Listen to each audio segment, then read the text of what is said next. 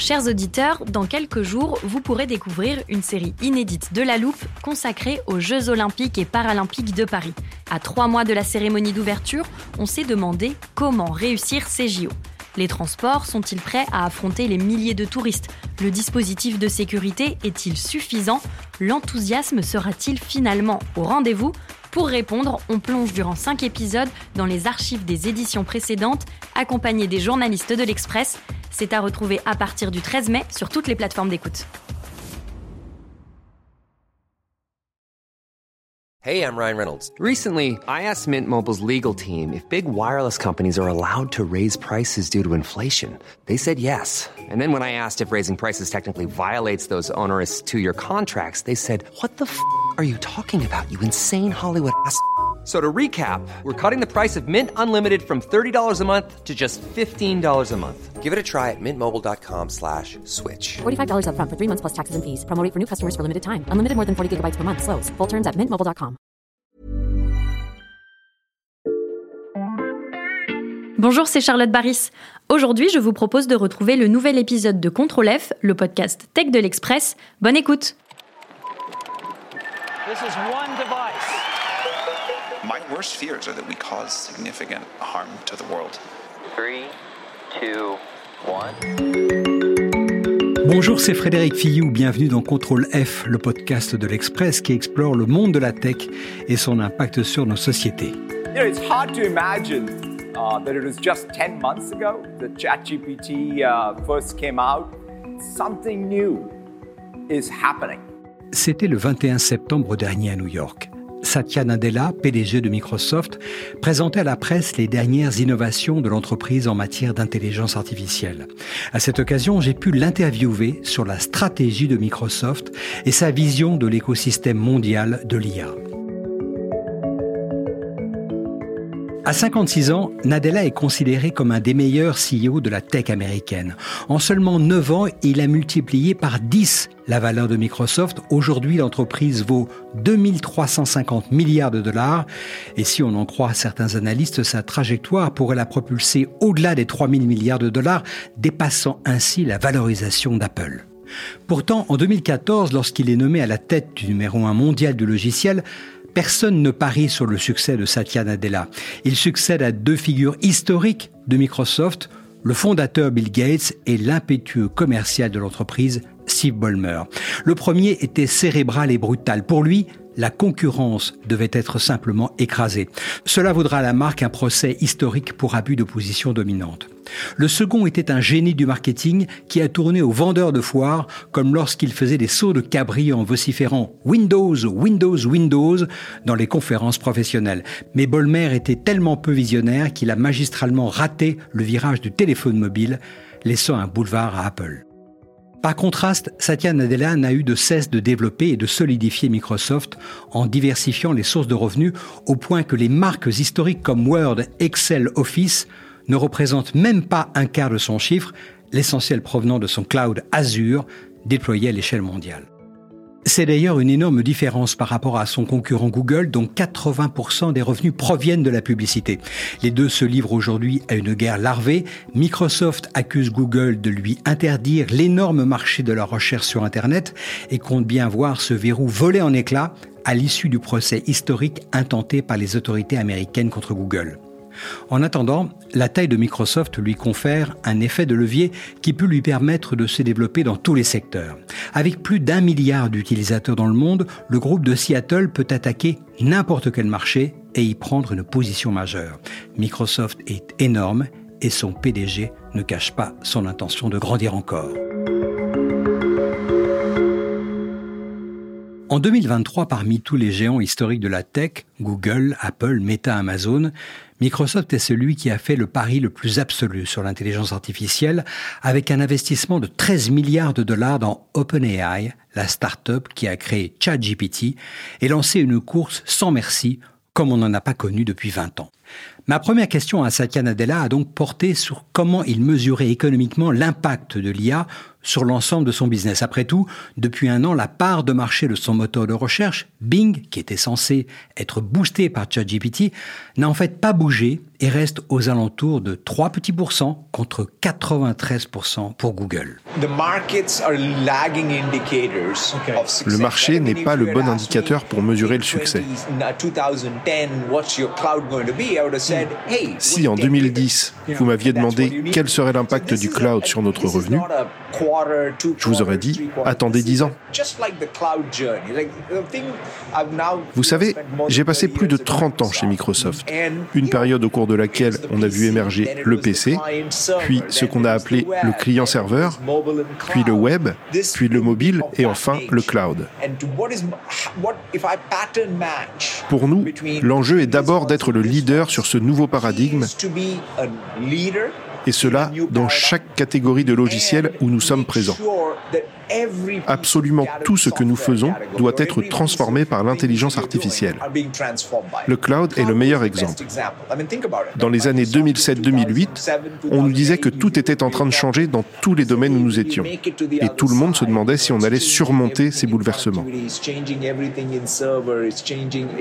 Et voilà où on est aujourd'hui. Comme toujours dans ce genre de conversation, il est difficile d'obtenir des éléments chiffrés ou quantitatifs. Une entreprise cotée en bourse comme Microsoft redoute plus que tout une déclaration un peu précipitée qui aurait pour conséquence un mouvement inattendu sur le marché. L'autre sujet brûlant que je souhaitais aborder avec le patron de Microsoft porte sur l'évolution de l'écosystème de l'IA. Le contexte, c'est le moins qu'on puisse dire, est chahuté. Il y a la rivalité sur la tech entre les États-Unis et l'Europe, les dénonciations permanentes de la puissance de cet oligopole technologique, les procès pour abus de position dominante ou encore l'obsession régulatrice de Bruxelles. Face à cela, il y a les impératifs techniques. Les grands modèles d'intelligence artificielle sont tellement gourmands en capacité informatique que l'on peut se demander si la taille des infrastructures construites par la big tech américaine ne va pas quand même renforcer sa position écrasante. L'avantage que nous avons est le fait que ces grands modèles de langage n'auraient pas pu être entraînés sans un cloud comme le nôtre, simplement en raison de la puissance de calcul qui est nécessaire. Donc tous ceux qu'on appelle les hyperscalaires, comme nous et les autres, disposent d'un avantage fondamental pour être les leaders de l'ère de l'intelligence artificielle, car on peut tout construire à partir de cela. Il faut voir Microsoft comme une multinationale avec des investissements capitalistiques très lourds effectués partout dans le monde. En France, en Allemagne, au Royaume-Uni et dans tous les pays d'Asie. Cela parce que nous ne sommes plus seulement une entreprise de logiciels, mais nous avons une dimension industrielle avec notre système de cloud globalisé. En fait, nous investissons dans tout cela afin de localiser notre écosystème un peu à la façon d'un manufacturier qui déploie ses usines à travers le monde. Donc, par exemple, je veux apporter ces technologies en France afin que puissent s'y développer de belles entreprises de tech. Aujourd'hui, à l'ère des intelligences artificielles génératives, de quoi ont besoin les entreprises françaises? Elles vont vouloir accéder à un cloud computing puissant, doté des meilleurs modèles d'IA disponibles, sur lesquels elles pourront innover et se développer. C'est comme ça que je vois les choses. Alors évidemment, j'ai un peu insisté en lui demandant s'il y aurait de la place pour d'autres ou si les grands fournisseurs d'infrastructures allaient rester des géants comme Microsoft. La réponse de Nadella, a le mérite de la clarté et au passage, il nous donne une petite leçon. C'est évidemment notre intention. Mais quand les pays conçoivent leurs politiques industrielles, l'essentiel n'est pas d'envier ce que les autres possèdent, mais plutôt de voir ce qu'il est possible de construire avec ce qui existe.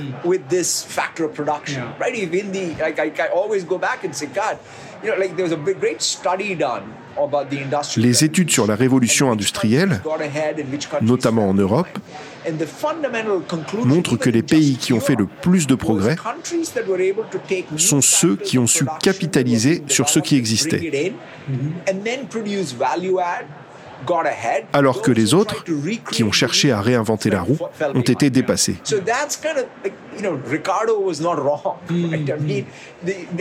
L'économiste Ricardo n'avait pas tort. Quand on y regarde bien, pour un développeur de logiciels français, lancer un nouveau produit d'intelligence artificielle est peu onéreux et se fait pratiquement sans friction grâce aux investissements que nous avons réalisés en France.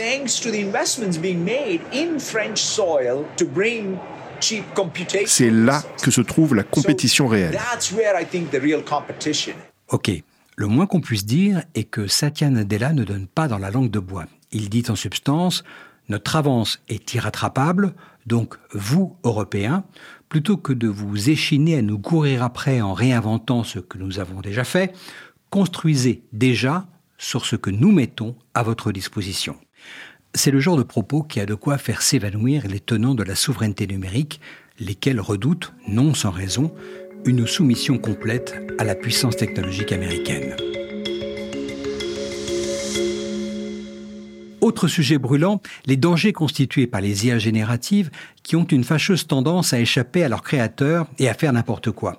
Les industriels prennent-ils suffisamment de précautions? Est-ce qu'ils ne sacrifient pas la sécurité à la compétition? Quid de la responsabilité de ces entreprises qui ont des milliards de clients à travers le monde?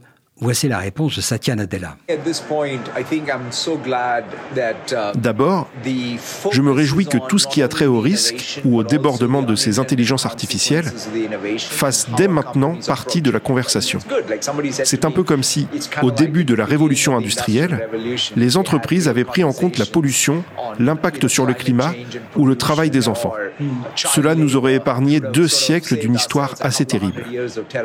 Et puis, il y a la question des implications à long terme avec les intelligences artificielles qui échappent à leurs créateurs et les risques existentiels qui y sont associés.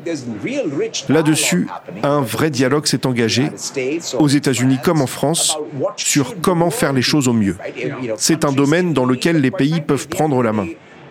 Mais les nations vont devoir aboutir à un dispositif comparable à l'Agence internationale pour l'énergie atomique pour faire en sorte qu'il n'y ait pas de dérapage. Car au final, l'humain doit rester aux commandes.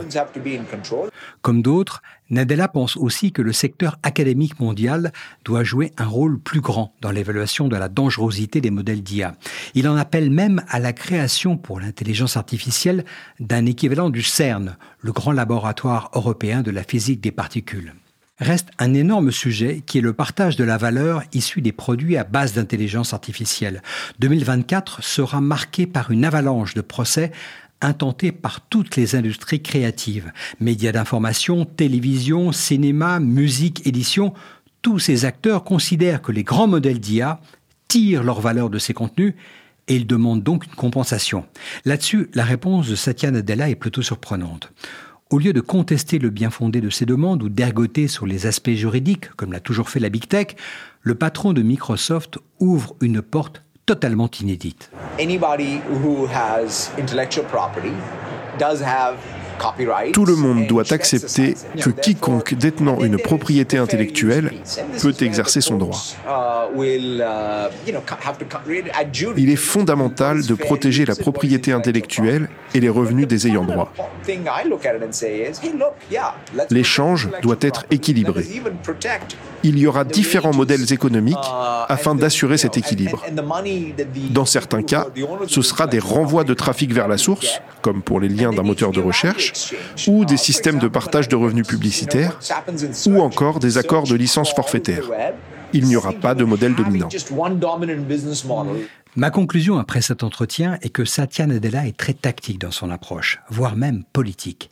Il ne nie pas la domination écrasante des géants américains du numérique, mais pour autant il s'offre le luxe d'être, en apparence en tout cas, plus ouvert et plus coopératif que la plupart de ses compétiteurs sur des questions comme la sécurité ou les droits d'auteur.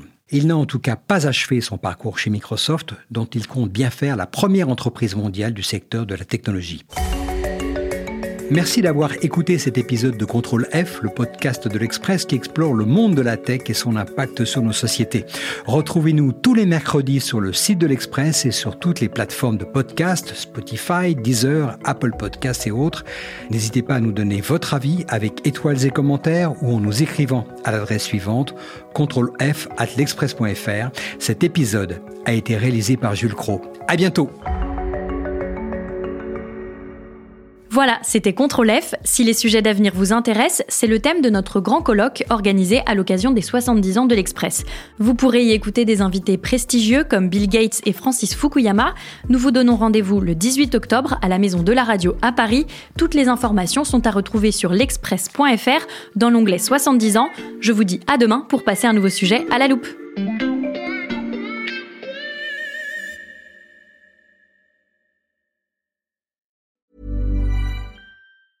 Hey, it's Danny Pellegrino from Everything Iconic. Ready to upgrade your style game without blowing your budget? Check out Quince. They've got all the good stuff shirts and polos, activewear, and fine leather goods, all at 50 to 80% less than other high end brands. And the best part? They're all about safe, ethical, and responsible manufacturing. Get that luxury vibe without the luxury price tag.